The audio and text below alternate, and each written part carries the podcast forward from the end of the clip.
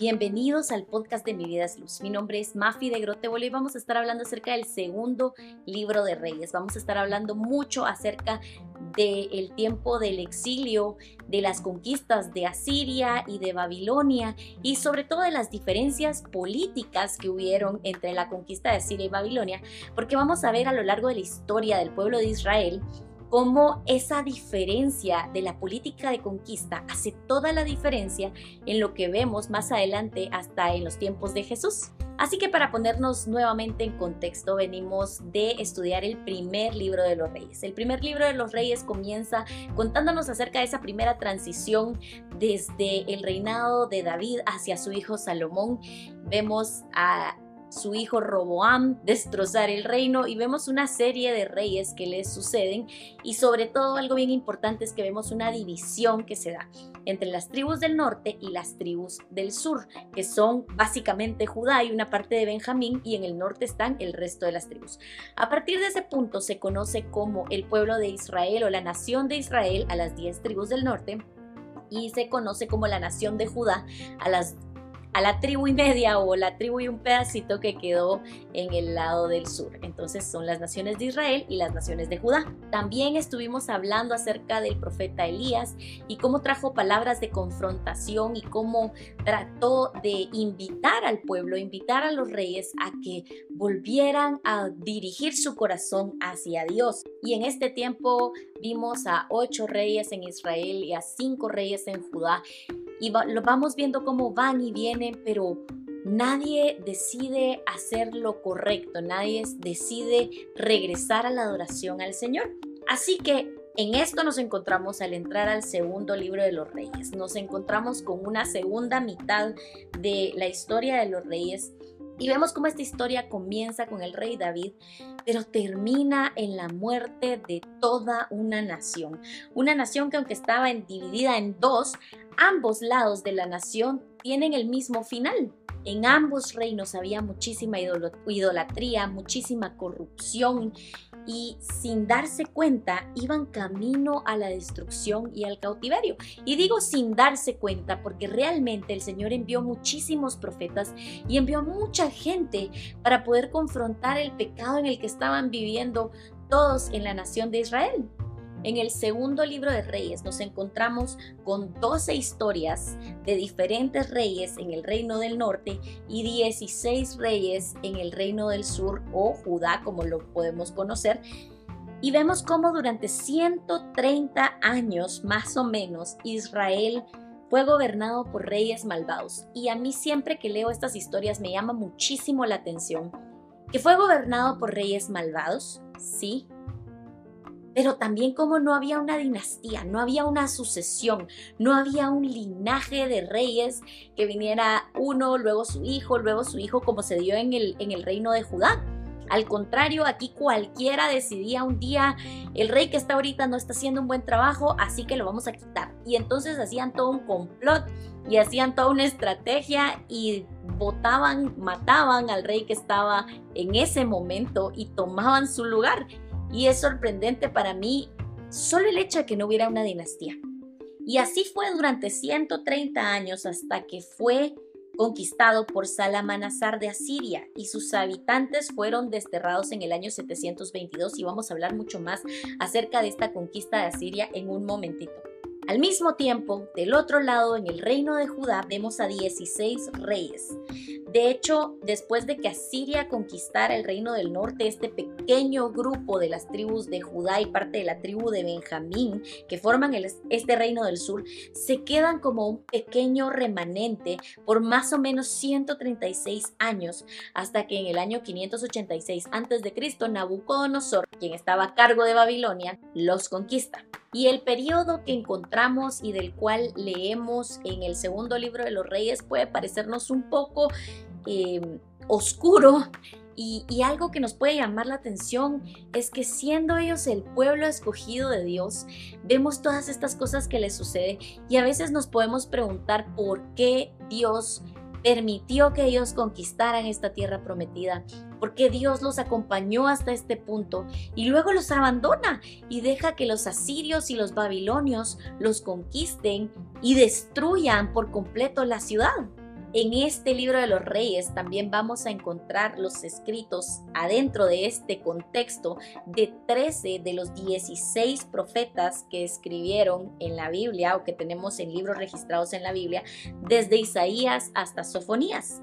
Y de hecho, aunque solo son 13 los que escribieron o de los cuales tenemos libros en la Biblia, realmente fueron más de 30 profetas los que menciona la Biblia que eh, aparecieron en este periodo. Y un ejemplo de esos 30 profetas que tal vez no están en estos 13 son Elías y Eliseo. No tenemos un libro de Elías o un libro de Eliseo como tal, pero sí los menciona la Biblia. Y ahí es donde entran estos 30 profetas que estuvieron constantemente trayendo un mensaje al pueblo de Dios. Y en el episodio anterior hablamos un poco más de Elías, pero me llama la atención que en este libro, en este segundo libro de los reyes, se nos menciona un poco más acerca de Eliseo y Eliseo le pide a Elías que él quiere ser su sucesor, que lo que él quiere es una doble porción del espíritu que está en Elías. Y es muy interesante también para mí ver cómo el Señor concede esta petición del corazón de Eliseo, porque incluso en la Biblia vemos el doble de milagros registrados de Eliseo de los que encontramos de Elías. Y esto solo nos deja ver cómo vivió esta vida él también, llena de milagros, llena de la presencia de Dios. Pero volviendo a las historias de los reyes de Israel, podemos encontrar en el segundo libro de Reyes que se menciona dos veces que hay dos reyes de Israel que fueron buenos y ellos fueron Ezequías y Josías. Y en la página de Mi Vida es Luz yo tengo algunos estudios, eh, dos en particular, acerca de la vida de Ezequías, porque de verdad es uno de mis reyes favoritos en la Biblia después del rey David. Y te invito a que puedas ir a buscarlos, que puedas leerlos. Solo vas a mividasluz.com y ahí en el lugarcito para buscar, solo escribe Ezequías y te van a salir los recursos que tengo disponibles acerca del rey Ezequías y lo que he escrito acerca de él.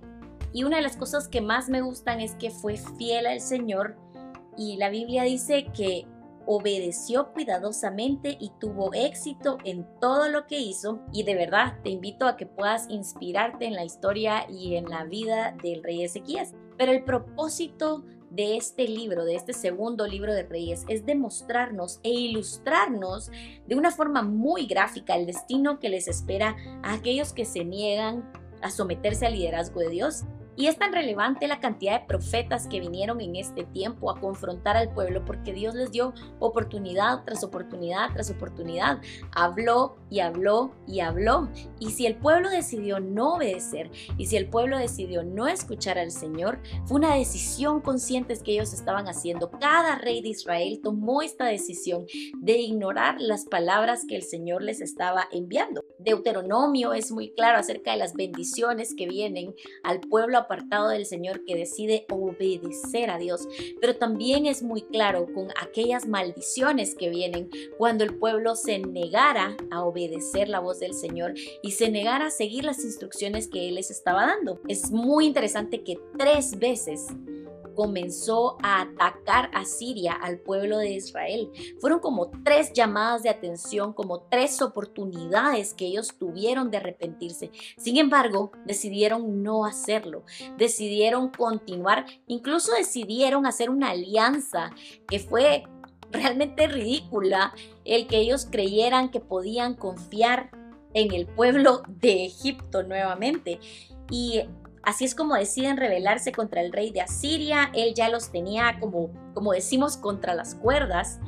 Y siguen tomando decisiones necias hasta que finalmente Asiria conquista por completo al reino de Israel. El pueblo no podía reconocer que ellos mismos con sus decisiones habían llegado a este punto y Asiria finalmente destruye a Israel y se lleva la mayoría de la gente y vuelven a poblar Israel, el pueblo o la nación de Israel con extranjeros. Y es bien importante, yo te mencionaba que es muy relevante saber qué es, cuál fue la estrategia política de Siria versus la estrategia política de Babilonia, porque cuando ellos conquistan la ciudad se llevan a muchísima gente, casi toda la gente, y entonces de ciudades extranjeras que ellos habían conquistado, mezclan gente en el lugar geográfico donde estaba Israel.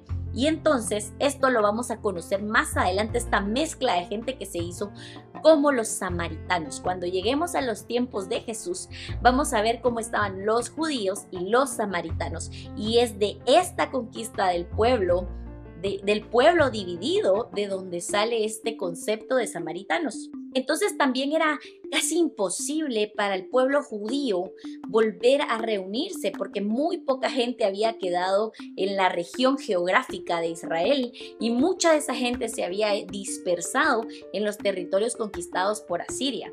Entonces, básicamente lo que hicieron fue hacer pedazos al pueblo, literalmente y ocho reinados después de este suceso, más o menos 136 años después.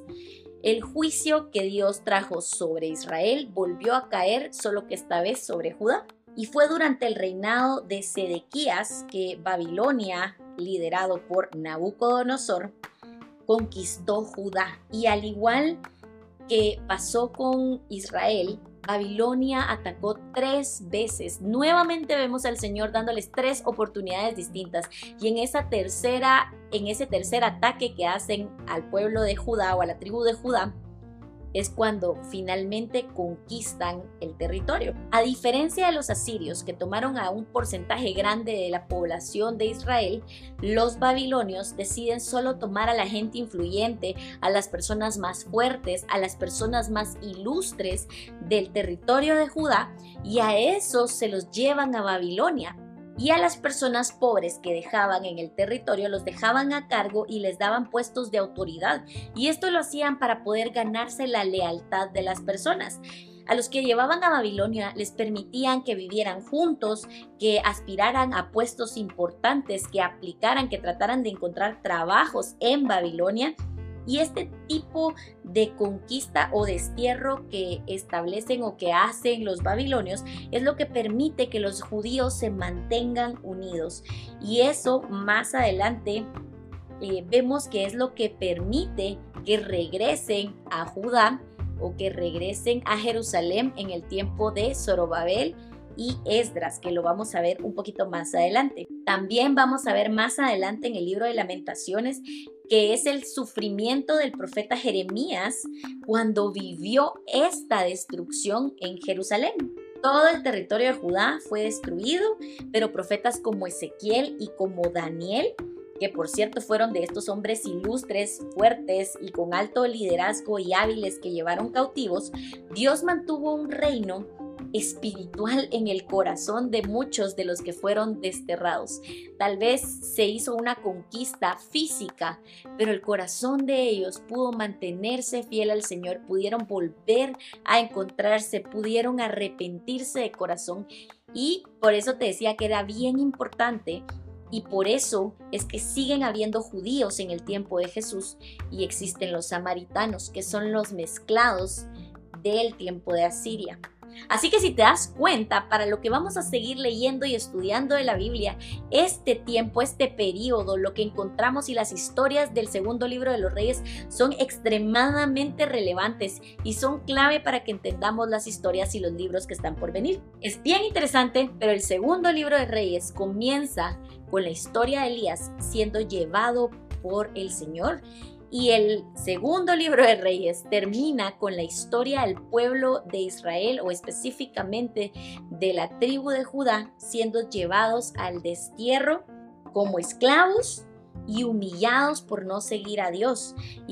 Es eh, la forma más gráfica en la que yo puedo pensar que se nos puede ilustrar el destino de aquellos que son fieles al Señor, que deciden obedecerlo, que deciden buscarlo como Elías, y cómo termina el destino de aquellos que se niegan a dejarse liderar por el Señor, a dejarse guiar por el Espíritu Santo. Vemos cómo el pueblo de Israel decide hacer alianzas eh, y muchas veces nosotros hacemos lo mismo, decidimos hacer alianzas que creemos que nos van a fortalecer, pero al final solo terminan destruyéndonos.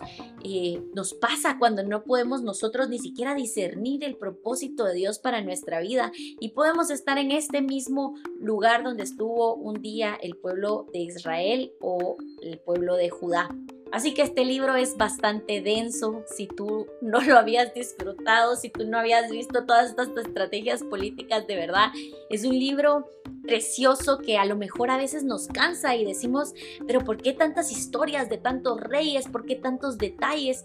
Pero al final podemos ver el corazón del Señor, podemos ver ese deseo que Él tiene, porque nosotros podamos vivir en profunda obediencia a Él, que podamos vivir de verdad para agradarlo a Él y podamos como consecuencia natural a esa obediencia y a ese amor, vivir en todas las bendiciones que Él tiene para nosotros, muchas de las bendiciones que encontramos en Deuteronomio 28. Así que yo quiero invitarte a que podamos orar a que podamos de verdad pedirle al Espíritu Santo que podamos leer este libro y podamos recibir la revelación que Él quiere traer a nuestra mente y a nuestro corazón. Padre, te damos gracias por este día, por este tiempo, por este libro lleno de riqueza, lleno de ilustraciones. Yo te pido que puedas traer a nuestra mente si estamos teniendo ídolos en nuestra vida que nos están alejando de ti que nos ayude a saber si hay áreas en las que tenemos una lealtad dividida, para que podamos tomar esas promesas de Deuteronomio, que podamos aferrarnos a ellas y que eso nos ayude a vivir en santidad, en fidelidad a ti, que podamos permitir que seas tú quien guíe nuestra vida. En el nombre de Jesús, ayúdanos a ver esas alertas que hemos recibido como Israel y como Judá las recibieron en su momento y a que podamos apartar nuestros pasos del mal. En el nombre de Jesús. Amén. Y de verdad, quiero invitarte que si tú quieres seguir profundizando en estos reyes de Israel, tengo un estudio en mividasluz.com completamente gratuito. También puedes escuchar el episodio anterior si quieres ponerte al día con el primer libro de reyes para entender un poquito más lo que hablamos ahorita en el segundo libro de reyes.